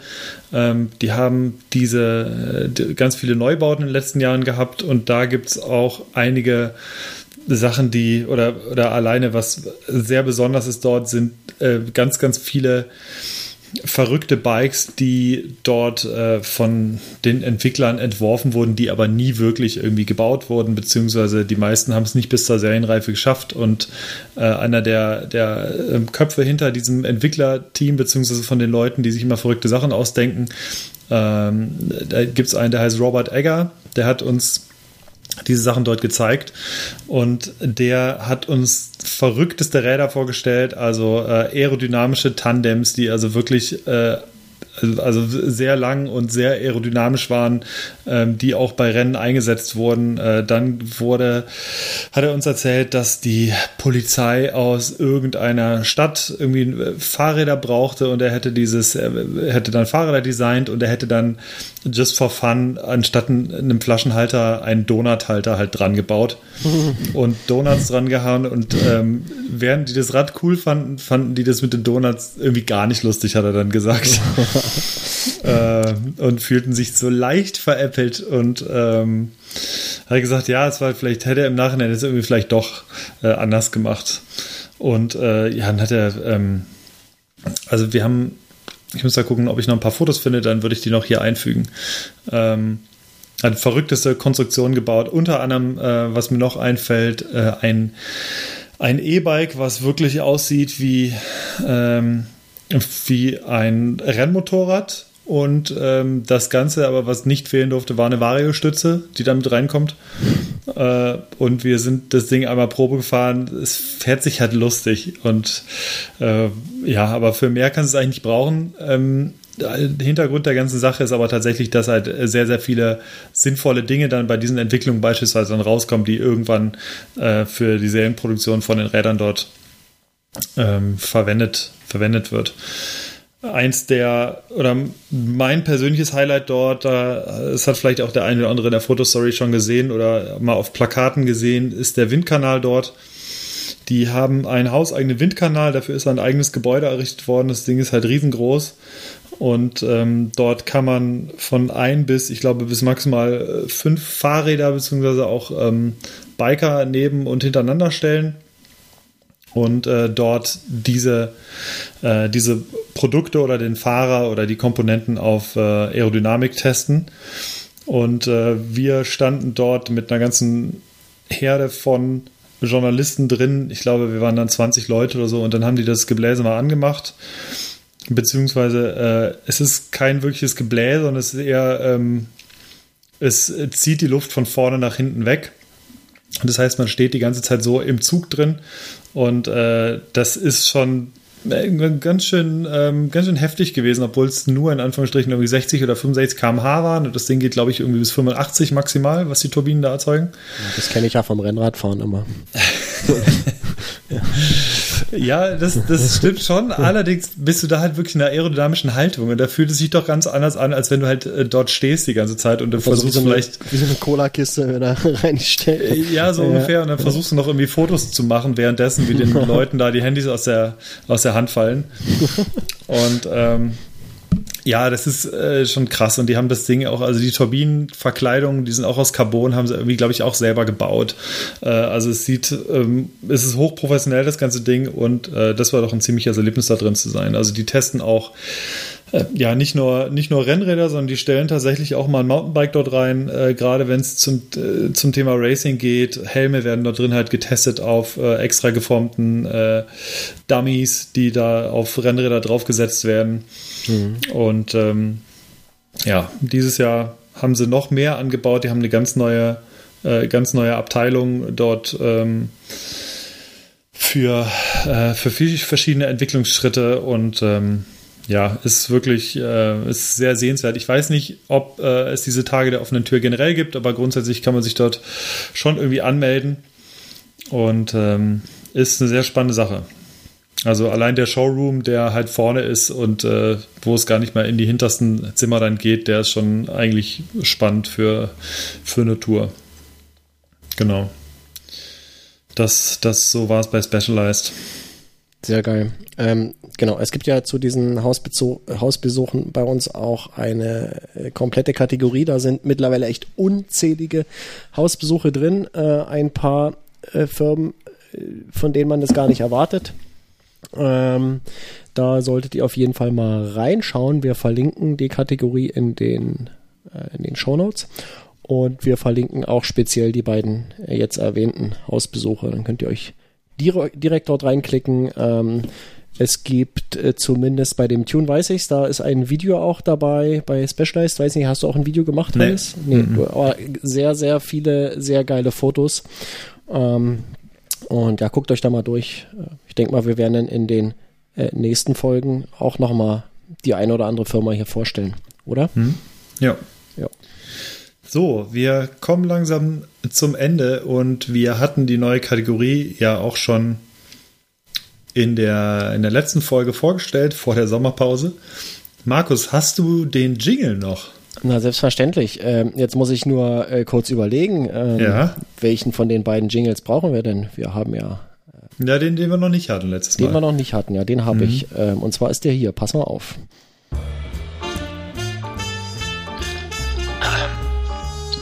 Verrückte Aktionen, epischere Ergebnisse, wundersame Lebensgeschichten oder einfach verdammt guter Style in einem verdammt guten Video.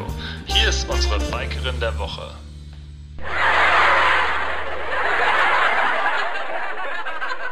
Ja, da bin ich abgerutscht, habe mich verklickt. da kam gleich noch eine andere. Äh, ein anderer. So, pass auf. Ähm, ja, ich. Äh, nee, ich spiele das nicht nochmal neu ein. Sorry. Die Okay, sind hier direkt ähm, untereinander, die beiden äh, Samples. Äh, Sehr gut. Ja, also ein großer Lacher. Ähm, ja, Markus, wer ist denn unsere Bikerin der Woche? Unsere Bikerin der Woche wurde vorhin äh, mehr oder weniger einstimmig festgelegt, ähm, ist die Elisabeth äh, Brandau. Und warum sie das ist, das kannst du sehr gut erklären, Hannes. Ja, Elisabeth Brandau ist eine Cross-Country-Racerin, die äh, der ein oder andere, beziehungsweise die oder eine oder andere Leserin ähm, schon aus unserer Berichterstattung kennen wird. Und ähm, sie ist nicht nur vor, äh, vor zwei Jahren knapp erneut Mutter geworden, äh, sondern Mutter geworden, sondern ist seitdem tatsächlich auch racemäßig extrem erfolgreich und äh, ist erstmals ähm, in ihrer Karriere überhaupt äh, aufs, äh, äh, auf Platz 3 gefahren in einem World Cup. Und zwar ist sie äh, in Leger beim Cross Country World Cup äh, auf den dritten Rang gefahren, was wirklich, wirklich extrem beeindruckend ist, weil die äh, Konkurrenz der Damen ebenso wie bei den Herren wahnsinnig groß ist. Und sie ist vor sehr vielen namhaften Fahrerinnen gelandet. Und äh, als ob das nicht noch genug wäre, ist sie jetzt vor kurzem, also jetzt gerade erst am Wochenende, bei den Cross-Country-Europameisterschaften auch Dritte geworden. Und äh, ja, als ob das nicht noch genug wäre, ist sie noch, äh, weil sie ja sonst nichts zu tun hat, äh, in Ilmenau bei der absoluten Abfahrt beim Downhill-Rennen an den Start gegangen, was bei uns für extrem verwunderte Blicke einfach irgendwie nur gesorgt hat, dass, äh, dass sie dort einfach mitfährt. Und äh, wir haben mit ihr jetzt nicht gesprochen, warum sie jetzt dort beim Downhill-Rennen an den Start geht, aber ähm, das fanden wir an sich einfach äh, so kurios wie cool und ähm, von daher ist sie mit, den, mit ihren aktuellen Cross-Country-Ergebnissen ganz klar für uns die Bikerin der Episode. Ja, Hast du vielleicht noch so einen Applaus-Jingle, Markus? Nee, ich habe leider nur äh, Lachen Nee. und ähm, das hattest du schon gehört. Ich werde äh, für die nächste Folge etwas Das besorgen. wäre jetzt auch unpassend. So ein Slow Clap. Ja. Äh, Ja. Ich besorge was, ja? sehr Ja. gut. Genau. Cool. Dann haben wir ja eigentlich alles durch, oder? Genau, damit wären wir ja, schon durch. wir wollten auch vor fünf Minuten fertig sein. Das passt ja. Ich Wir hab, sind äh, ziemlich ich, gut in der genau, Zeit ich, noch. Ich äh, wollte Ja. sagen, ich habe nämlich schon wieder das Kirchenglockenbimmeln Ja. bei dir im Hintergrund gehört, Moritz. So, dann rasen wir ganz schnell doch jetzt durch die anderen äh, Sachen und zwar Neuerwerbung und Empfehlungen. Äh, ich fange direkt ein, das ist, äh, ist sehr kurz bei mir. Ähm, ich habe mir erneut etwas von Newman nochmal gekauft und zwar fürs Rennrad einen Carbonlenker und einen Aluminiumvorbau. Also äh, mein Problem war beim Rennrad so ein bisschen, dass das Ganze ein bisschen zu wabbelig wurde und von der Steifigkeit mich nicht so ganz überzeugt hat äh, im, ähm, im Lenkbereich und deswegen habe ich mir das gegönnt und habe das gleiche. Downhill gefahren oder was? Ja, genau. Also ich, grundsätzlich fahre ich damit eigentlich nur bergab. Ja. Ähm, und habe das gleiche Lenkerband äh, genutzt, was äh, unser werter äh, oberste MTB-Newsmann Thomas jetzt auch netterweise von äh, unserem Rennrad-News-Kollegen Jan äh, angewickelt bekommen hat an sein Rennrad. Und jetzt hat äh, auch Thomas beispielsweise wieder endlich ein Oh. Lenkerband. Ja, das sollte ich ihm äh, reparieren, aber gut, ja, genau. ihr wart eher da. Okay. Genau, Jan hat das sehr schnell gemacht. Sehr gut. Genau. Und äh, die zweite Neuerwerbung ist keine wirkliche Neuerwerbung, aber ähm, es ist für uns äh, ein großer, großer Schritt hier, was das Mountainbiken in meiner Heimatstadt Lemgo angeht. Wir haben jetzt eine, äh, eine extra Abteilung Mountainbike im TV Lemgo, was, ähm, was uns sehr gefreut hat. Das besteht jetzt seit äh, knapp anderthalb Wochen. Und wir werden da jetzt ein bisschen Gas geben. Unser, unser Fernziel ist, eine, eine Strecke in Lemgo zu schaffen, beziehungsweise im, im Stadtwald oder in der näheren Umgebung, wo man so ein, so ein kleines Trail-Netzwerk ähm, Schlosspark. im Schlosspark beispielsweise, ja genau. Ähm, nee, also dass wir ein kleines legales Trail-Netzwerk quasi erschließen, weil wir praktisch ganz geringe Möglichkeiten nur haben, überhaupt hier äh, mit, mit, äh, mit Strecken. Äh, es gibt in Lemgo praktisch kaum welche. Und äh, solltet ihr also ganz, ganz, ganz zufällig hier aus der Umgebung kommen und da Lust drauf haben, das zu supporten, schreibt uns einfach eine Mail und äh, dann kriegen wir das irgendwie hin. Wir haben ziemlich viel vor. Ja, die Leute, die bei dir aus der Gegend kommen, das sind die mit dem DK auf dem Kennzeichen, ne? Ja, genau. Ja, okay. mit Länderkennzeichen. Genau. Ja. Nee, ich finde das, ich find das sehr geil, was ihr da vorhabt. Ähm, das ähm, ist eine super Sache. Ich unterstütze das, auch wenn es mich wahrscheinlich äh, nie betreffen wird. Aber Ich schicke dir trotzdem mal den Vereinswisch. ja, nee, aber ich, ich wünsche euch da echt äh, äh, allen Erfolg, den man sich denken kann. Finde das super geil. Ja, Ich hoffe, dass es was wird. So, was gab's denn bei euch Neues? Markus, was Das- gibt es neu im Tooltime Office? Ich, ähm, ich war ja im Urlaub. Ich habe mir also nicht so viel Zeug für die Werkstatt gekauft, habe mir aber ähm, Einen slowenischen Hammer. Ja, ich habe, äh, nee, slowenisch Bier. Ich habe mir Biketeile gekauft, ähm, aber nur für mein neues Stadtrad. Ich habe so ein äh, altes Stadtrad, das ist so ein 70er Jahre ähm, Schauf äh, äh, Stahlrahmen, Single Speed, äh, so ganz minimal. Und das fällt so langsam auseinander. Ähm, der Rahmen, der äh, ja, hat im Winter auch immer äh, ja, den vollen Impact von äh, naja, dem Zeug, was auf der Straße ist, das Salz und die Lauge und so weiter. Und der äh, hat ein paar Roststellen, die weit über Flugrost hinausgehen. Der wird es nicht mehr lange machen. Und ich werde jetzt meinen alten Crosser nehmen und werde mir den umbauen. Ähm, der bekommt einen geraden Lenker, äh, normale ja, Schaltgriffe hier, Trigger und normale Bremshebel. Und äh, dafür habe ich mir so ein bisschen äh, Kleinkram gekauft. Das gibt's alles äh, relativ preiswert.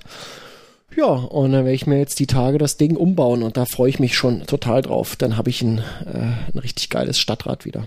Und äh, ein äh, Rad fliegt dadurch raus und äh, schafft eventuell Platz für neues, was ja auch immer gut ist.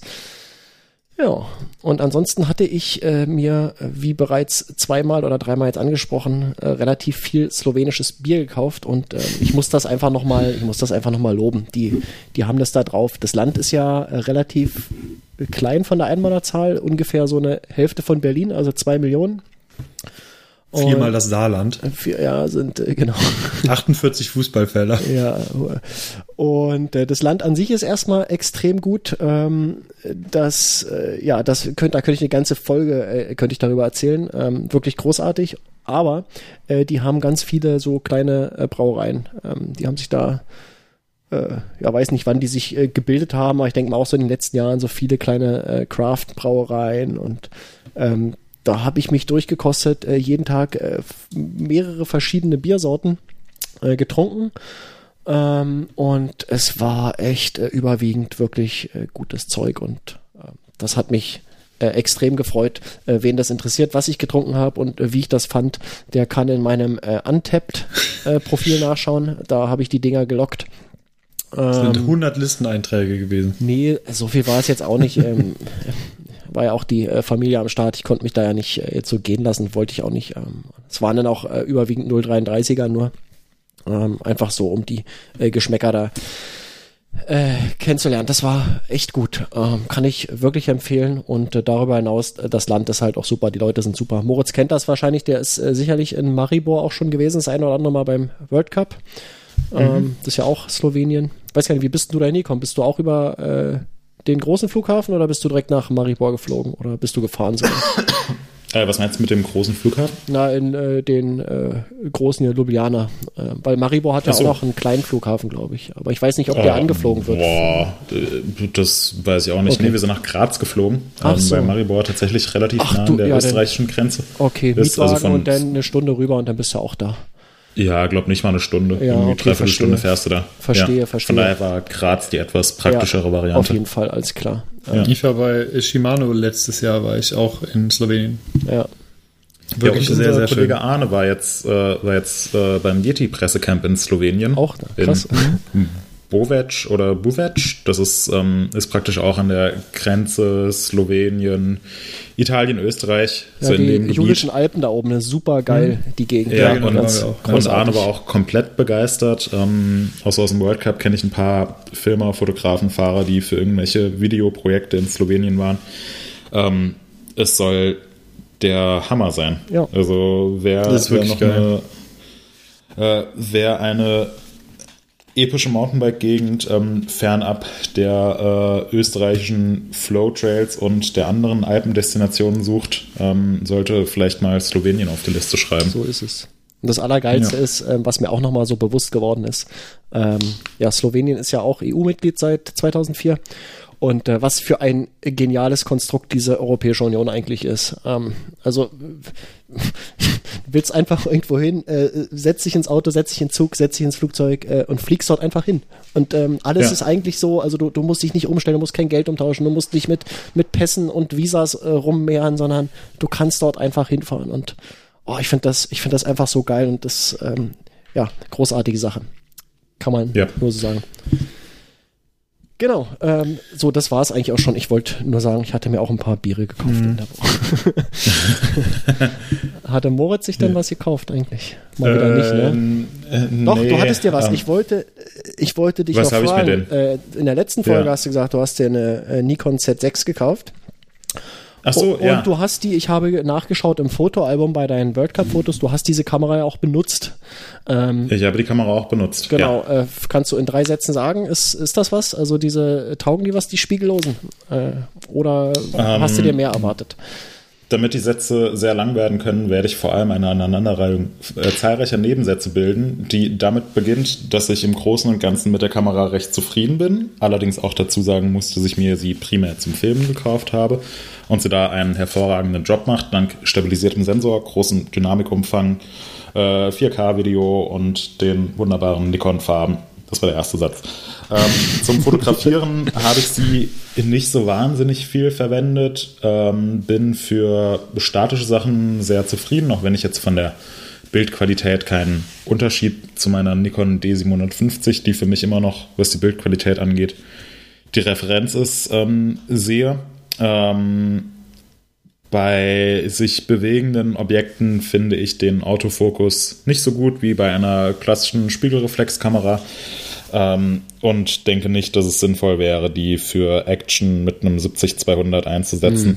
Ähm, der elektronische Sucher ist ganz cool. Äh, die automatische Umschaltung zwischen elektronischem Sucher und Display äh, ist aber jetzt schon im Eimer. Also ich glaube, es war einfach zu viel, zu viel Staub in Andorra und ja. so. Ja. Äh, das nervt so ein bisschen. Stabilisierter Sensor ist cool. Ähm, der, äh, der Adapter, um die klassischen Nikon F-Mount-Objektive zu befestigen, ist relativ groß und nervig. Ähm, ja, ich weiß nicht. Also ich glaube, wenn ich mir einfach eine Kamera kaufen müsste, eine Vollformat gerne hätte, dann würde ich, würde ich mir eine 750 mhm. kaufen. Okay. Krass. Ja, ja. Nee, das, äh, das, danke. Das äh, hätte ich, hatte ich ungefähr erwartet, äh, die, was du so ja. gesagt hast. Ja. Okay, cool. Genau. Äh, und was hast du dir nur gekauft? Ähm, ja, ein, ein Couchtisch. ähm, dann war ich noch in Barcelona im Urlaub. Ähm, das kann man als Kauf, äh, ja, weiß nicht, ob es ein Kauf ist. Ja. Oh, Äh, spanische und jetzt Kultur. steht, ja, und jetzt steht gerade die nächste Urlaubsplanung an. Da werde ich mir vielleicht vor meiner Abreise morgen äh, nach Val di Sole noch ähm, Flugtickets kaufen. Mhm. Und ähm, dann steht noch ein Rennrad an. Yeah. Das werden, das wird Sehr gut. dann hoffentlich der nächste Kauf. Ja, mal schauen. Cool, cool, cool. Ich habe noch, ich hab noch eine Empfehlung. Und zwar äh, die Serie Tschernobyl auf Sky. Und die ist ja extrem gehypt worden, weil die direkt eine extrem hohe Empfehlung auf IMDb hatte. Die ist mit einer 9,6 reingegangen bei 250.000 Bewertungen. Was äh, sehr, sehr krass ist und ähm, das hält sie tatsächlich auch. Also es ist eine Miniserie mit fünf Folgen, a ungefähr 50, 60 Minuten.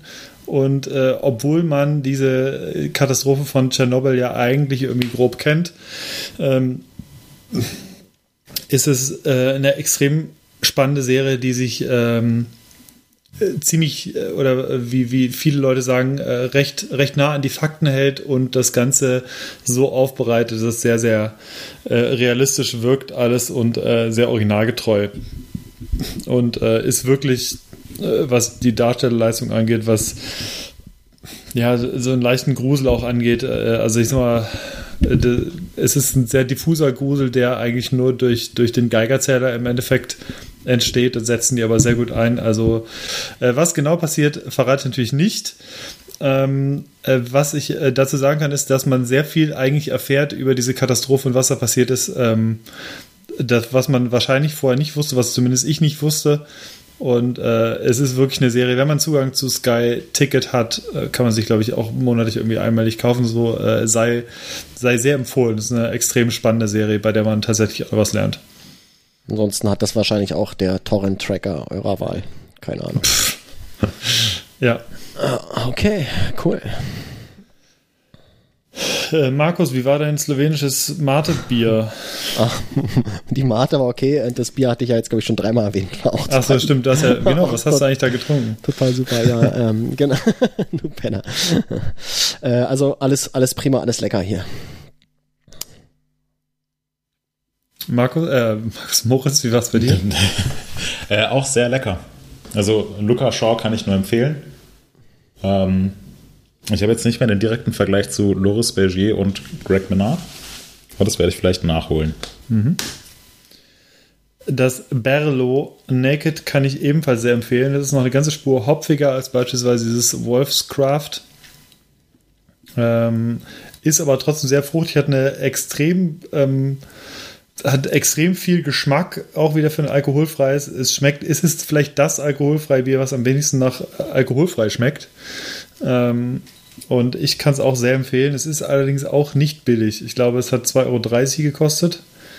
Ein Ähm, und- normaler Preis. eigentlich ja, okay. das, das Wolfscraft kriegt man schon, glaube ich, für 1,50 oder sowas. Äh, und schmeckt auch sehr gut. Also, äh, wenn man sich mal was gönnen will, alkoholfrei, dann würde ich es kaufen. Ansonsten wäre es jetzt aber nicht ein Bier, was ich jetzt jeden Tag trinken würde, weil es mir einfach dafür zu teuer wäre. Äh, aber sonst ähm, kann ich es wirklich sehr empfehlen. Wenn ihr es habt, ähm, dann kauft es euch. So, ähm, jetzt haben wir es eigentlich. Aber Wisst ihr, was mir gerade auffällt? auffällt? Wir haben, hast die Aufnahme drüber. nicht gestartet. wir haben äh, nein, doch, das dies äh, ist alles geil hier. Aber wir haben gar nicht, äh, wir haben gar nicht in unsere Reviews geschaut und etwas verlost. Ähm, das werden wir nachholen. Das werde ich nachher machen, wenn ich diese Episode schneide. Und äh, werde äh, die Gewinnerin bzw. den Gewinner äh, in den Shownotes erwähnen. Also schaut auf jeden Fall in die Shownotes rein. Da gibt's neben den ganzen äh, interessanten Links, äh, die weiterführenden Links und so weiter, auch äh, die oder den Gewinner der Episode. Also Hast du, hast du schon gewinnt? Der Gewinner, Ich- der, Gewinner, der Gewinner bekommt den ersten Teil des 18-teiligen Markus T. Jaschen Starschnitz. Genau. das ist der Bravo. Ja. Es ist der Haaransatz und ein Ohr. und Hintergrund. Genau. Äh, nee, ich hätte sonst ein ziemlich hochwertiges, ziemlich geiles Geschenk, äh, was wir hier äh, brandneu noch haben. Auch das wird in den Shownotes verraten. Also klickt euch äh, in eurem Podcast-Client einfach mal durch. Ähm, Also es lohnt zu sich. der Episodenseite, da sind interessante Sachen. Und wenn ihr äh, auch was Geiles gewinnen wollt, dann müsst ihr nicht viel machen, außer uns bei iTunes zu bewerten. Ähm, das geht entweder direkt bei iTunes auf der Website oder in eurem Podcast-Client, wenn ihr den auf iOS benutzt. Ähm, ähm, ich denke, ihr werdet diesen Weg finden, das zu bewerten. Ihr könnt uns auch in äh, allen anderen Podcast-Clients bewerten. Da können wir aber leider nichts verlosen. Hilft uns aber trotzdem, wenn ihr das macht. Ähm, denn das steigert die Reichweite und das ist das, was wir wollen. Und äh, wenn wir mehr Reichweite haben, dann verlosen wir auch mehr Sachen. Äh, so einfach ist das. Also geht in die Podcast-Clients, geht zu iTunes, bewertet uns gut, äh, schreibt ein paar Zeilen Review oder auch nur eine Zeile. Und wir verlosen aus äh, allen Einsendungen äh, von, ja, äh, na, also nach der Veröffentlichung dieser Episode bis äh, zur nächsten Episode an jemanden etwas Cooles. Geil. So, ähm, das war's, oder? Dann wär's das. Genau. Wir müssen mal schauen, wenn wir das nächste Mal aufzeichnen, äh, denn Moritz ist wieder im World Cup-Modus.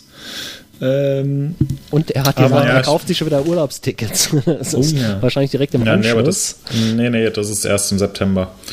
Ähm, nee, aber ich bin, äh, ich fahre fahr morgen los, morgen Dienstag und komme Sonntag in der Woche wieder. Das ist jetzt ein etwas längerer Roadtrip für mich, aber dann können wir eigentlich heute in zwei Wochen wieder podcasten. Cool. ja, perfekt. Also du machst jetzt ähm, äh, Val di Sol und was ein Lenzer Heides danach, ne? Das machst du jetzt am Stück wieder. Genau, mache ich Ja. am Stück äh, zusammen mit Gregor. Äh, Finale in Valdisole ist Samstag ähm, und wir fahren dann Sonntagmorgen rüber nach Lenzerheide. Ja. Ähm, weil es sind nur, sind nur vier Stunden, ähm, bietet sich an. Ja. Und wir haben ein paar Testbikes dabei. Ähm, Arne kommt noch hin und äh, noch eine andere Person. Klingt nach einer Und wir Party. werden dann da ja, klingt nach einer super Party. Ne, wir werden dann da Montag, Dienstag und Teile vom Mittwoch noch nutzen, um die Bikes zu testen, Fotos zu produzieren und so. Und sind dann mit einer etwas größeren Truppe beim Weltcup, was ja auch nicht verkehrt ist, weil da können wir dann ein bisschen mehr coole Sachen machen. ja, das Also klingt das ist gut. so der Plan. das ja. klingt sehr, sehr gut. ja, es, es schont auch die Umwelt. Ja. Ja. So mit Fahrgemeinschaften und nicht nach Hause fliegen zwischendurch und Mhm. Ist ja auch ein wichtiges Thema dieser Tage, damit es bei euch ein bisschen kühler wird. Genau. Und äh, was am besten ist, du hast dann auch wieder viel zu erzählen beim nächsten Mal. Genau. Ja. Und dann vielleicht mit einem schweizerischen Akzent. Ja, super. Ja. Äh, sehr geil. Ähm, ich bin gespannt. Ich wünsche euch da viel Spaß und Erfolg. Äh, Erholung ist das ja eher nicht, denke ich, ähm, wenn ich immer so die Uhrzeiten sehe, zu denen ihr da noch äh, unterwegs seid und Fotos macht und schreibt und lasst es euch trotzdem gefallen. Und dann freue ich mich auf in zwei Wochen. Und äh, wir halten die Stellung, Hannes, oder? Ja, Ja. äh, auf, werden wir auf jeden Fall machen. ja. Äh, ich bin nächste Woche eigentlich dann auch nicht da, zwei Tage, also wir sind da mal gespannt, was wir machen. Ich sehe schon, ich weiß schon wieder, was passieren wird. Ey, Markus, Ja. kannst du mal eben? Okay, nee, alles wird gut, wir kriegen alles hin. Ähm, wir hören uns in zwei Wochen circa. Gut. Genau, so machen wir es. Dann euch noch einen wunderschönen Nachmittag. Euch auch. Bis Jo, dann. macht's Ciao. gut. Ciao. Auf Wiedersehen. Tschüss.